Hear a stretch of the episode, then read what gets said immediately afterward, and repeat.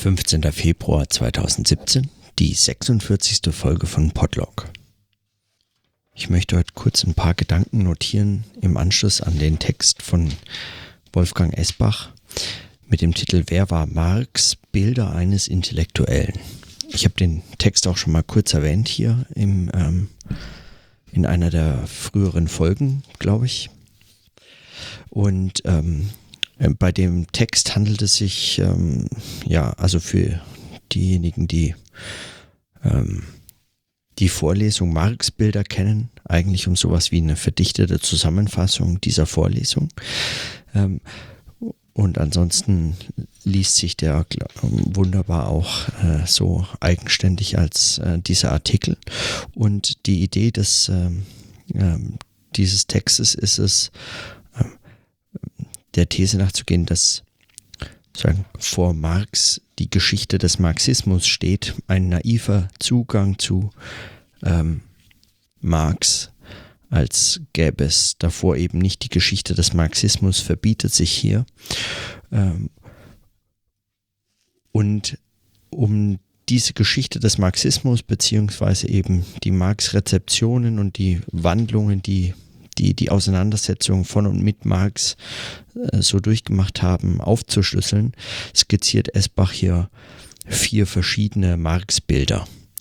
Zunächst Marx, ein radikaler Journalist, ähm, beginnt mit Marx als eben sagen der in, was in den Frühschriften zum Teil veröffentlicht ist oder eben in den Frühschriften veröffentlicht ist. Äh, Marx also an den Anfängen als ähm, als Journalist beim, bei der Rheinischen Zeitung, glaube ich. Also, ja, genau. Ähm, ähm, und nach Esbach ähm, beschäftigt Marx hier vor allem drei Themen. Einmal die Philosophie der Freiheit, Geschichte als Fortschritt im Bewusstsein der Freiheit mit Hegel formuliert. Dann die Theorie des Klassenkampfs, eine Idee, die er von verschiedenen französischen Autoren nimmt und weiterentwickelt und schließlich eine Kritik der Volkswirtschaftslehren, der Nationalökonomie, ähm, wie sie damals ähm, ähm, gelehrt wurde.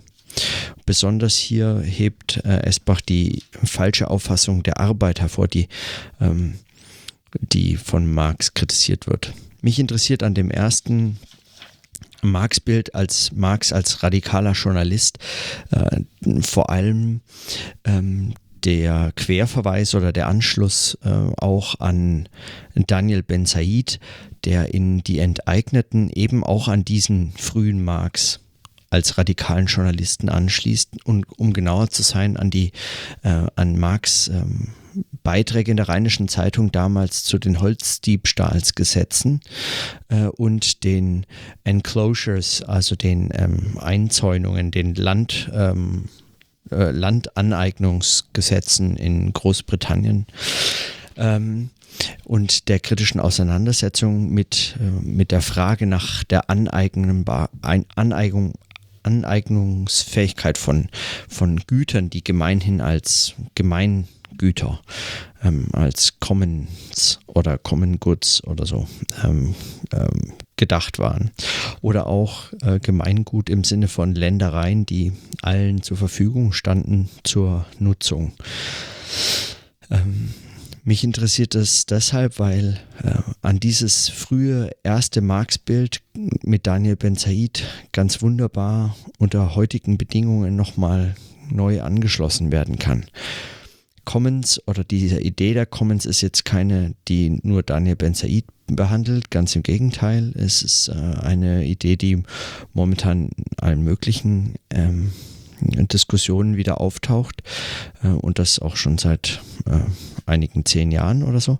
Ähm, unter anderem zum Beispiel auch von Antonio Negri und Michael Hart, die äh, ähm, diese Idee die haben so ein Buch geschrieben, Commonwealth, das Ende des Eigentums. Ähm, also, wo sie auch mal nochmal diese Diskussion äh, aufwerfen, allerdings ohne Verweis auf Ben Said. Auch hier ist anscheinend äh, die, ähm, die die Probleme innerhalb der Linken größer als ihre Gemeinsamkeiten zu sehen ihnen möglich ist. Äh, mal wie immer und üblich äh, sehr enttäuschend. Aber davon abgesehen, ähm, ja, also für die Frage, die mich heute eigentlich interessiert, ist dieser, dieser Verweis in die, in die aktuellen Auseinandersetzungen mit Marx äh, oder aktuell im Sinne von, naja, den letzten zehn Jahren, ähm, eben hier von Ben Said. Äh, noch wichtig, da komme ich gleich drauf zurück. Das zweite Marx-Bild ist Marx, der wissenschaftliche Sozialist, die möglicherweise ähm, eine der schwierigeren äh, ähm, und also heute auch weithin diskreditierten Marx-Bilder, also der Versuch, Sozialismus als Wissenschaft äh, zu äh, konzipieren und mit allem Anspruch und aller Ernsthaftigkeit von Wissenschaftlichkeit ähm, Gesellschaftstheorie in dieser kritischen, ähm, äh, interventionistischen Art und Weise ähm, äh, zu denken. Und darauf will ich gerade gar nicht äh, weiter eingehen, weil mich das ähm, hier jetzt eine andere Frage interessiert. Das dritte Marx-Bild ist Marx, der Begründer der historisch-materialistischen Weltanschauung und die Betonung liegt hier auf Weltanschauung.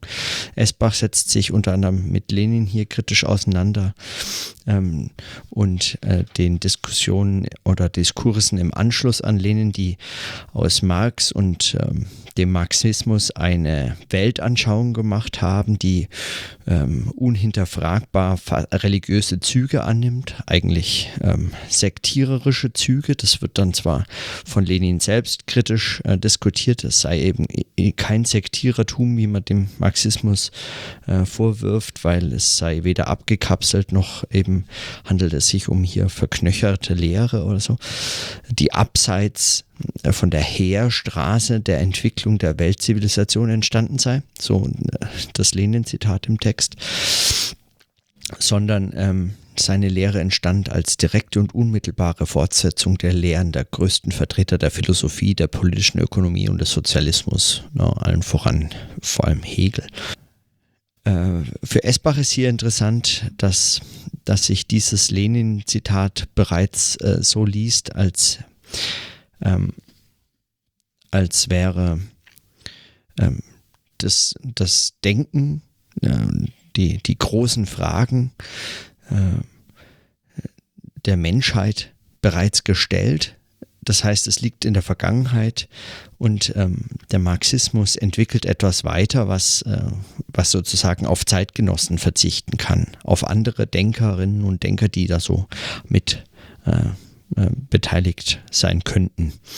Er schließt an etwas an, aber er bedarf dieser ganzen Zeitgenossen nicht.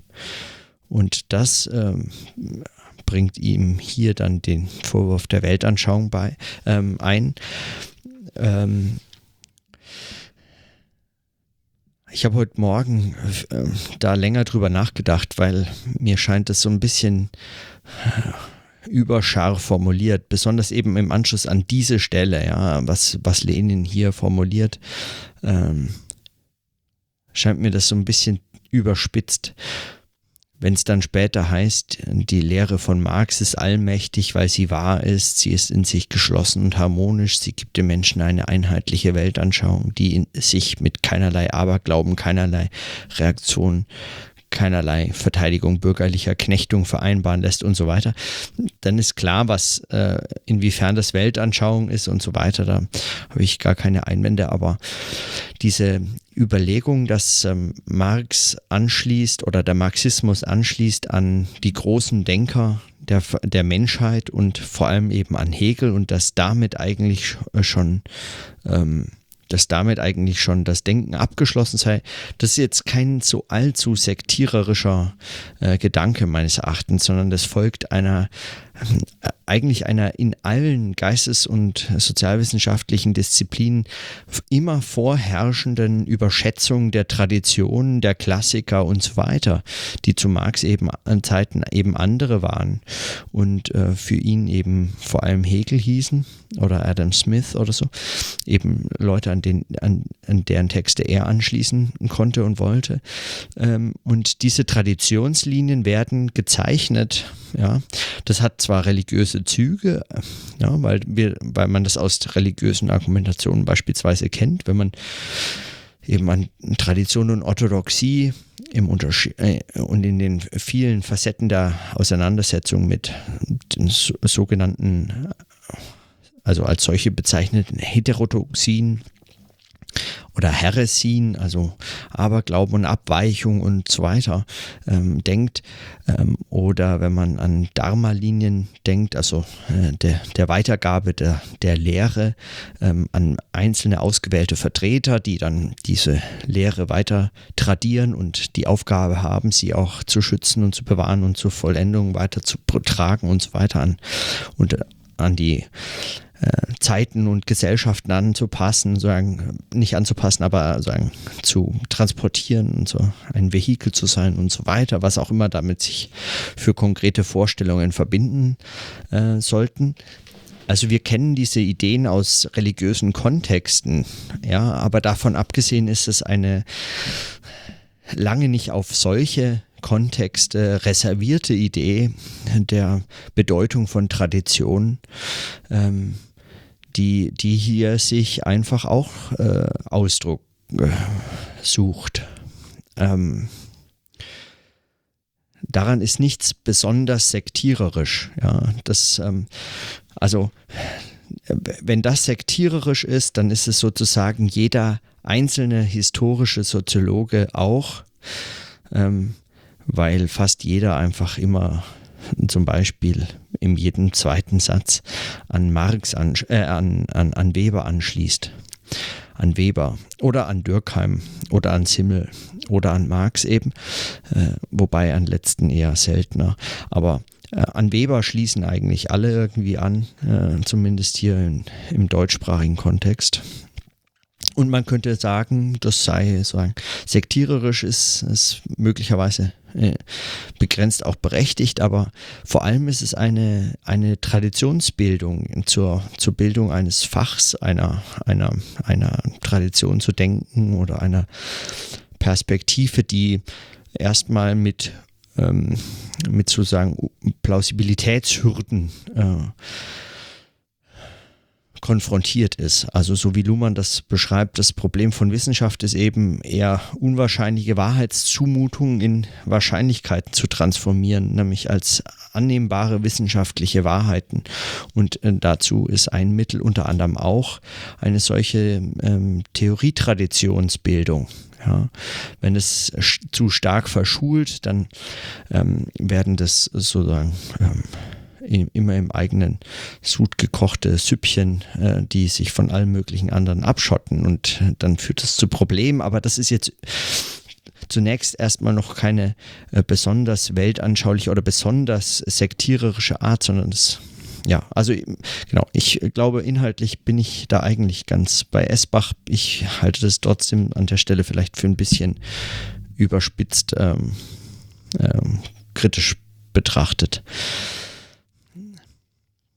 Das vierte Marx-Bild und auch da, damit das letzte Marx-Bild ist Marx, der Denker der Revolution. Ähm, da werden, da werden wieder ein paar, ähm, ein paar Schwerpunkte gesetzt.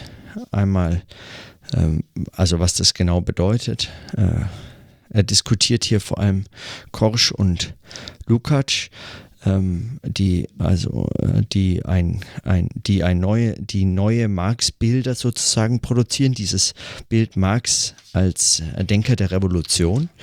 Die andere Schwerpunkte setzen die zuvor noch nicht in der Form ähm, gesetzt wurden. Das ist einmal die Kritik des Vulgärmarxismus als ähm, als eben mit dem Fokus darauf, dass äh, dass, äh, dass der Marxismus eigentlich von seiner revolutionär praktischen Aufgabe befreit war und äh, nur noch in so eine Art wissenschaftliche Kritik ähm, verflacht äh, wird. Und äh, zum anderen äh, aber als Gesamttheorie der sozialistischen Revolution mit dieser revolutionären praktischen Aufgabe eben neu gedacht werden muss. Der zweite Punkt, den er hier stark macht, ist äh, Marxismus als Methode.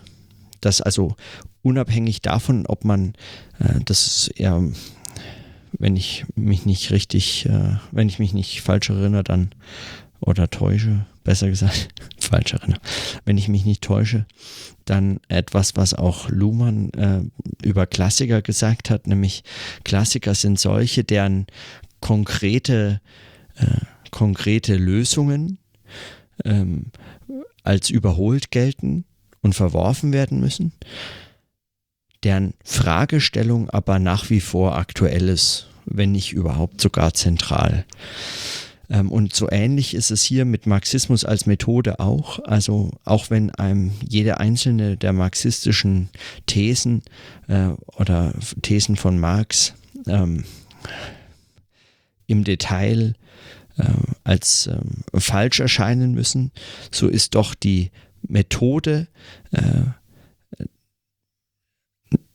äh, der Erkenntnis und der Kritik äh, der Gesellschaft, der, der kritischen Theorie im Sinne von einer sich selbst als Teil dieser Gesellschaft vorfindenden ähm, ähm, Theorie, die das mitreflektiert.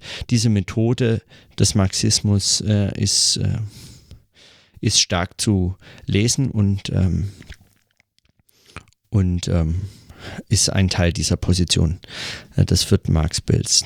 Der dritte Teil ist marxistische Kritik äh, des Marxismus, äh, also so eine Form der selbstreflexiven Wende, ähm, die, auf die der Marxismus nicht verzichten kann.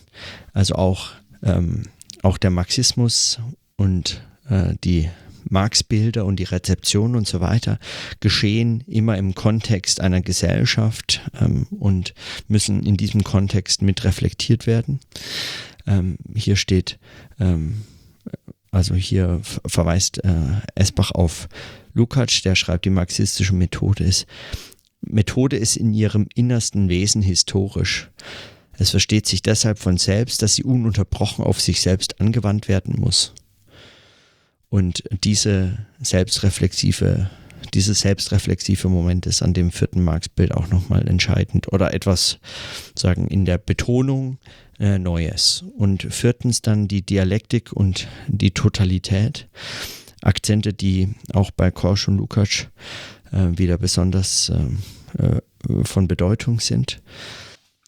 Zur Dialektik habe ich äh, im Podlog schon einiges notiert. Das kann ich mir an der Stelle sparen. Und mit der Totalität, ich glaube selbst dazu, also das liest sich nicht unabhängig von Dialektik eigentlich, das steckt da mit drin, ist letztlich dasselbe.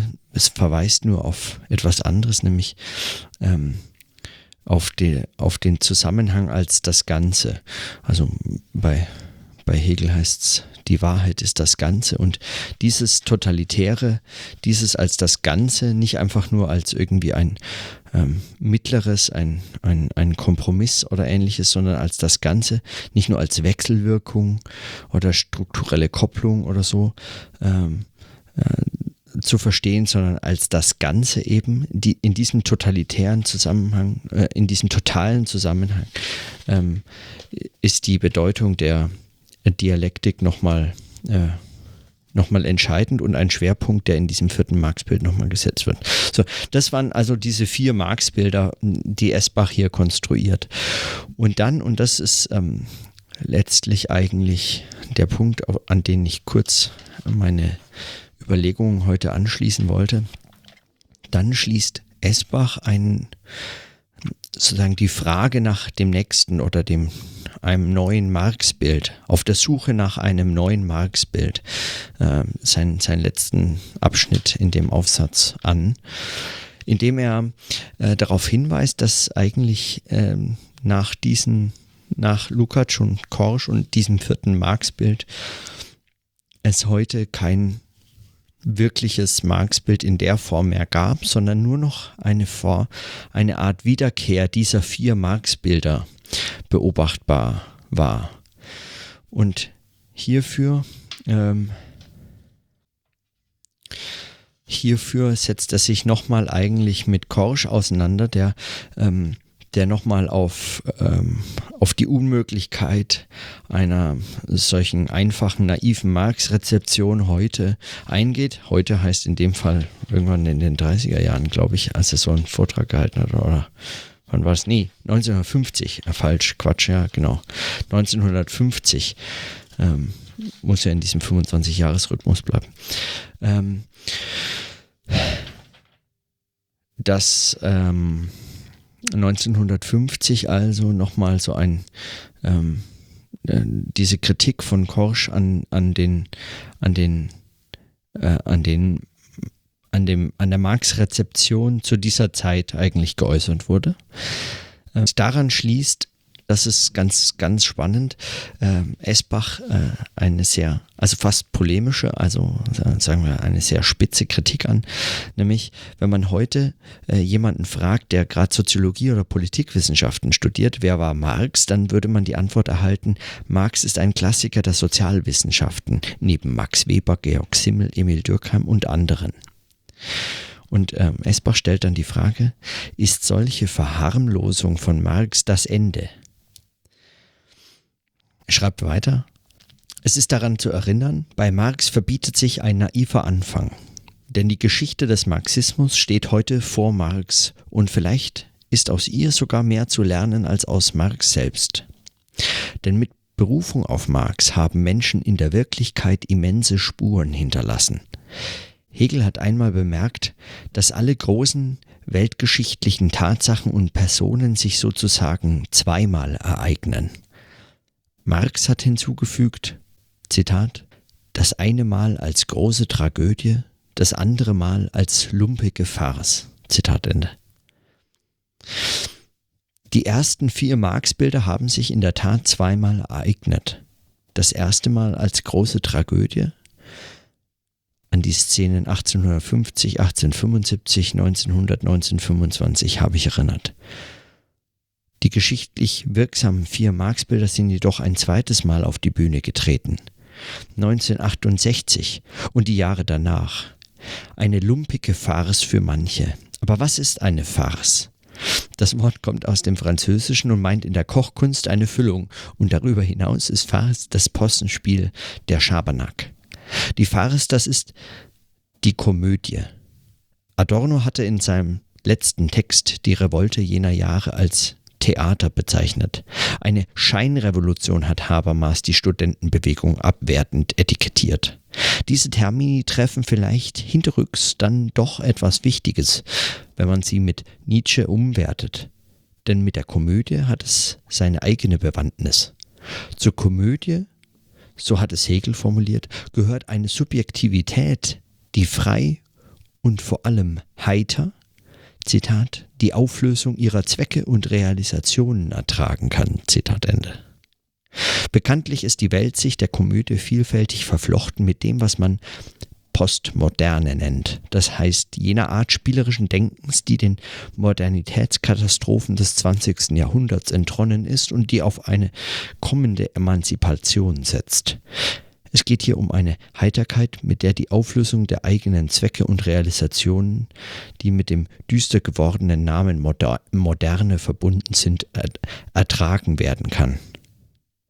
So geht sie weiter, die Suche nach einem postmodernen Marx-Bild, wie es sich in der bezaubernden ostdeutschen Karikatur aus dem Eulenspiegel von 1990 findet.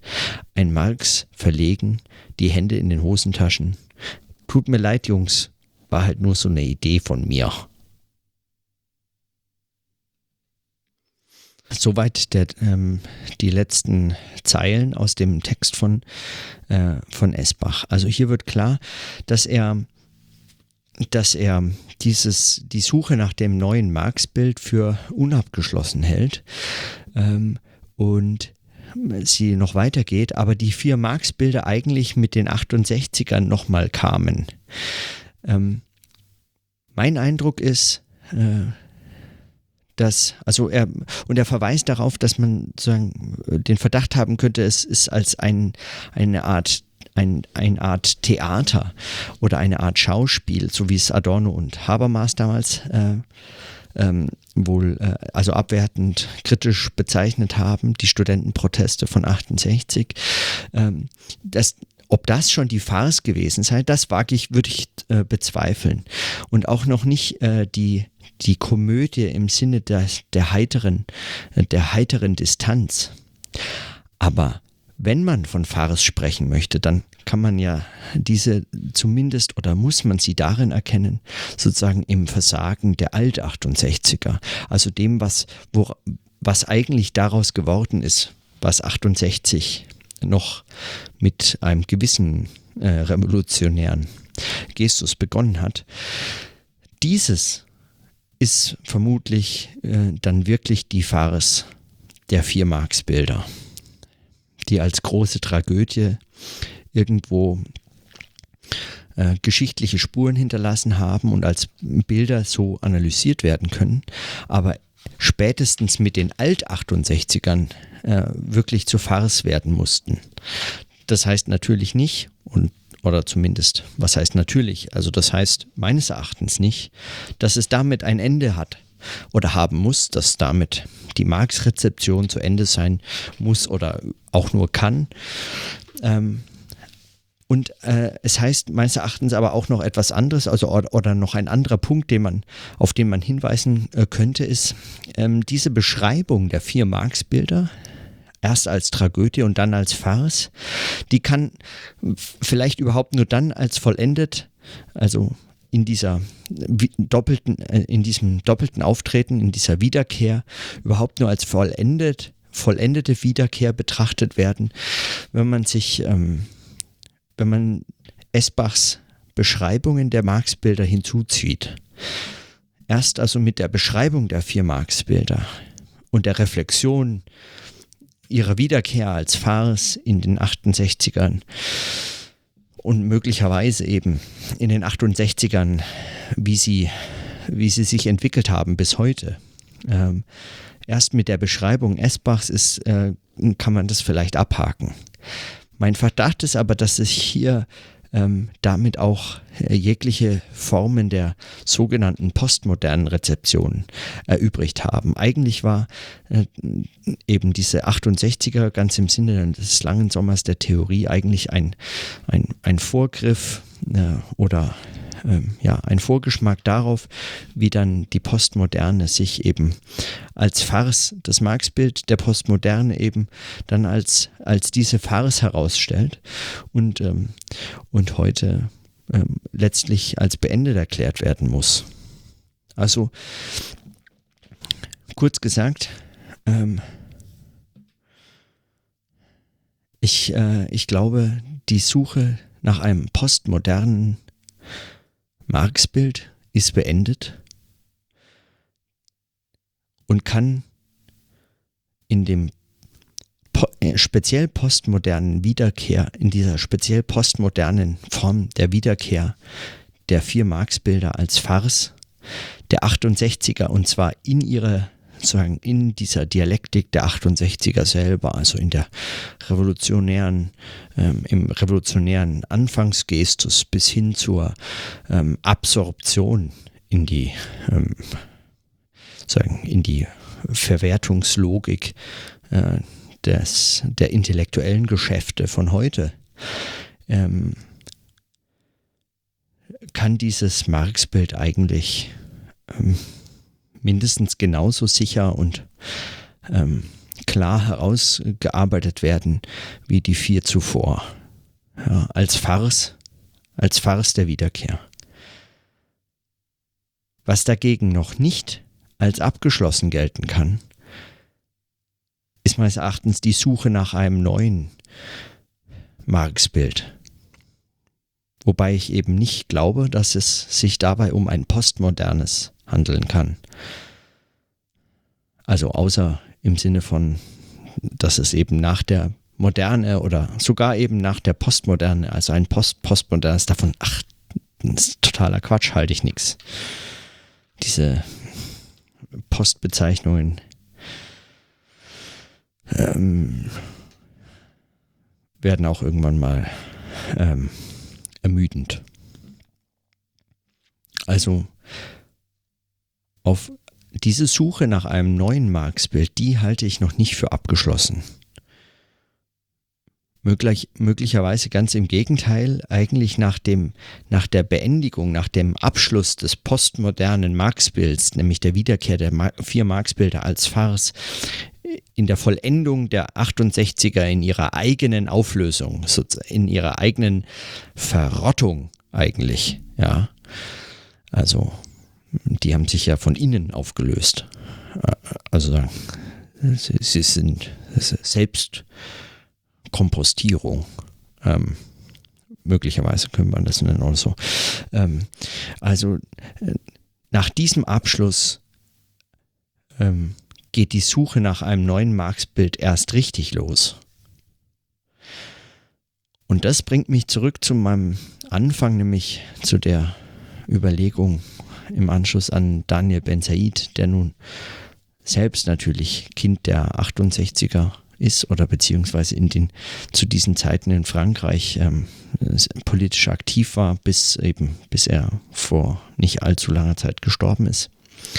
Aber also selber ein, ein Kind oder ein äh, aus dieser Generation äh, stammt, zugleich aber ähm, mit so ein paar Ideen, die so ganz unorthodox marxistisch gedacht äh, sind, also mir scheinen, eben nicht im Sinne einer irgendeiner Schule, sondern ganz im Sinne auch von Esbachs Forderung der ähm, sagen gegen äh, gegen Lenin die Rezeption von Marx im Kontext, also marxistischer Lesart im Kontext ihrer Zeitgenossen und so weiter und auch der Marx-Rezeption selber eigentlich im Kontext der Zeit und der äh, anderen Rezeptionsbewegungen und so weiter fordern würde. Oder damit, das könnte man daraus ableiten, wenn man, wenn man sozusagen Marx, äh, wenn man, wenn man jetzt sozusagen Esbachs deskriptiven ähm, Text über die Marx-Bilder, also historisch, the theoriehistorisch oder weltanschauungshistorischen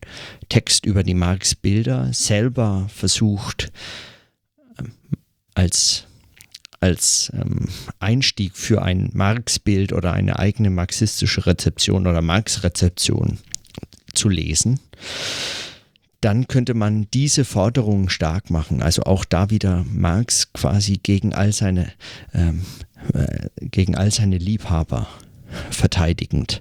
In dieser Bewegung ähm, äh, in dieser Bewegung könnte man eine, einen neuen Ansatz finden. Der mag nicht gänzlich neu sein im Sinne von ähm, etwas ähm, sozusagen, etwas sagen, etwas finden an Marx, etwas entdecken oder etwas einbringen, was so, was noch nie gedacht wurde, was noch nie gesagt, noch nie entdeckt, noch nie behauptet und so weiter wurde, weil äh, das ähm, sagt ja Esbach schon ganz am Anfang, äh, zu Marx wurde wirklich alles gesagt und in dem Fall sogar schon von jedem. Also es gibt nichts, was man an Marx noch entdecken könnte. Ein naiver Zugang verbietet sich eben. Und dennoch kann ein neues Marx-Bild entstehen und eine neue Marx-Rezeption entstehen, wenn man das meines Erachtens nochmal stärker ähm, oder nicht stärker, aber nochmal genauer dialektisch äh, betreiben würde. Nicht, dass mir das jetzt in irgendeiner Form klar wäre, was das heißt oder so, aber ähm, mein Verdacht ist, dass man, oder zumindest, sagen wir mal, aus der Arbeit an meinem Dissertationsprojekt habe ich den Verdacht, dass eine dialektisch-medientheoretische Wendung möglicherweise zu einem zu einem solchen neuen Marx-Bild beitragen kann. Ja. Ohne dass damit in irgendeiner Form ein vermutlich nur vermessener Anspruch verbunden wäre oder so. Aber mein Eindruck ist, wenn man etwas Neues erwarten wollte, ein neues Marx-Bild, überhaupt, also die Suche für noch nicht abgeschlossen hält. Sei es, man nennt sie postmoderne Suche nach einem neuen Marx-Bild, was ich für abgeschlossen halte, oder man nennt sie eben eine Suche nach der postmodernen Farce, der, der Wiederkehr der vier Marx-Bilder, äh, eine noch nicht abgeschlossene Suche nach einem neuen Marx-Bild, dann kann dieses Neue eigentlich nur eine Form der Wiederkehr sein. Allerdings eine Wiederkehr, die weder die erste noch die zweite als Farce, sondern eine andere, eine sozusagen diese alle aufhebende, ähm, äh, eine, ein, ein, eine andere ähm, wäre. Eine Idee der Revolution jenseits der Illusion eines einfachen Endes des Kapitalismus beispielsweise. Mich interessiert da zum Beispiel eben die Überlegungen der Akzelerationisten, auch wenn das möglicherweise auch selbst nicht der Weisheit letzter Schluss und erst recht nicht das komplexeste Programm äh, sein könnte oder was. Aber mich interessiert das, weil es äh, sich diesem Kapitalismus in anderer Form stellt.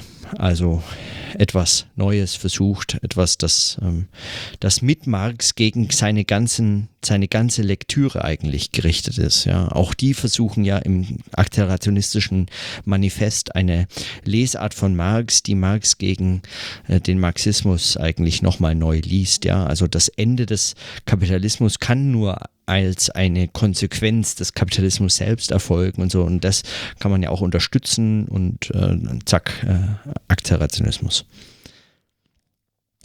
Oder eine Idee von Europa nach dem Ende der europäischen Idee aus pragmatischem Erbe.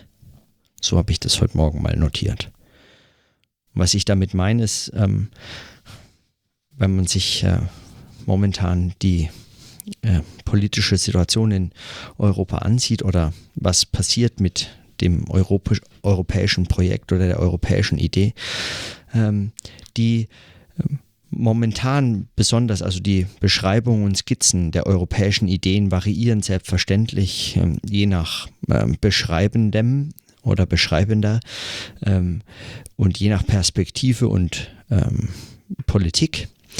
Aber momentan herrscht eine Art pragmatische Deutung ähm, der, der europäischen Idee vor. Also betont wird unter anderem, weil das ist sozusagen das, der Minimalkompromiss, hinter den zurück man eigentlich sich kein, kein Zurück mehr vorstellen kann und will.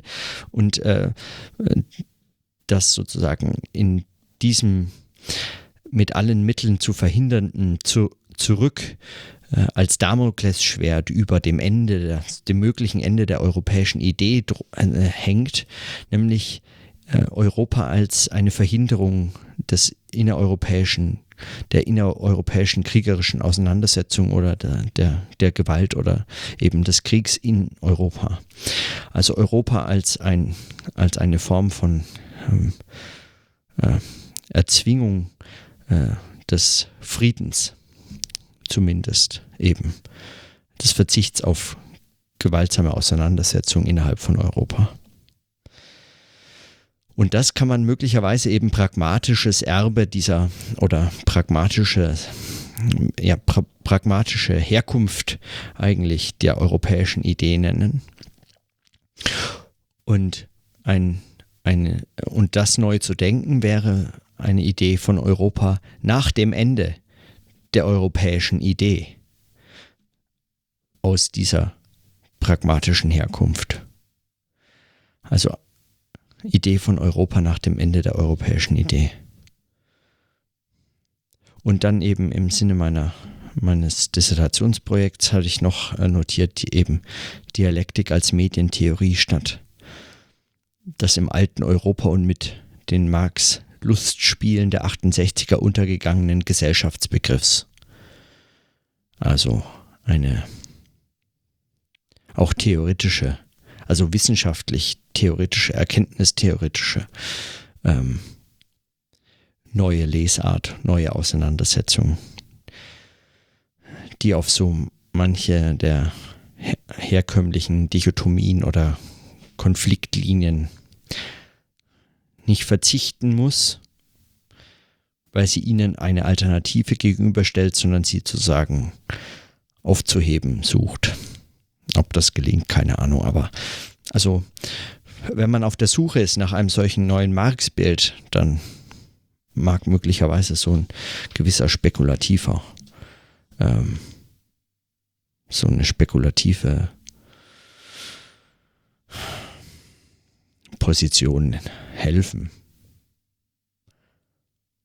Was das alles im Konkreten heißen kann, das wäre jetzt auch, also habe ich jetzt keine Ahnung. Aber das wären meine ersten Überlegungen dazu. Also kurz äh, zusammengefasst, die Suche nach einem neuen Marx-Bild in der Form der postmodernen Farce der vier Marx-Bilder, also der Wiederkehr, halte ich für abgeschlossen. Die Suche nach einem neuen Marx-Bild darüber hinaus allerdings für lange nicht abgeschlossen. Im Gegenteil, möglicherweise erst mit dem Ende der dieses postmodernen äh, sogenannten Suchens überhaupt erst am Anfang. Und was das heißen kann, dazu eben jetzt die letzten Skizzen in den letzten paar Minuten. Das waren zumindest die Überlegungen heute Morgen nochmal bei der Lektüre ähm, beim Frühstück, aber ähm, oder beziehungsweise, nee, doch, das waren die Überlegungen und um genauer zu sein, die, ich habe es ja dann liegen lassen für den Tag und mir jetzt nochmal vorgenommen, heute Abend, ähm, es ist jetzt äh, bereits wieder zehn, das heißt, es sind die Überlegungen von heute Morgen beim Frühstück in der Verdichtung oder Verschärfung, die sie erfahren haben, indem ich sie einen halben Tag habe liegen lassen und jetzt nochmal neu besprochen habe. Mal schauen.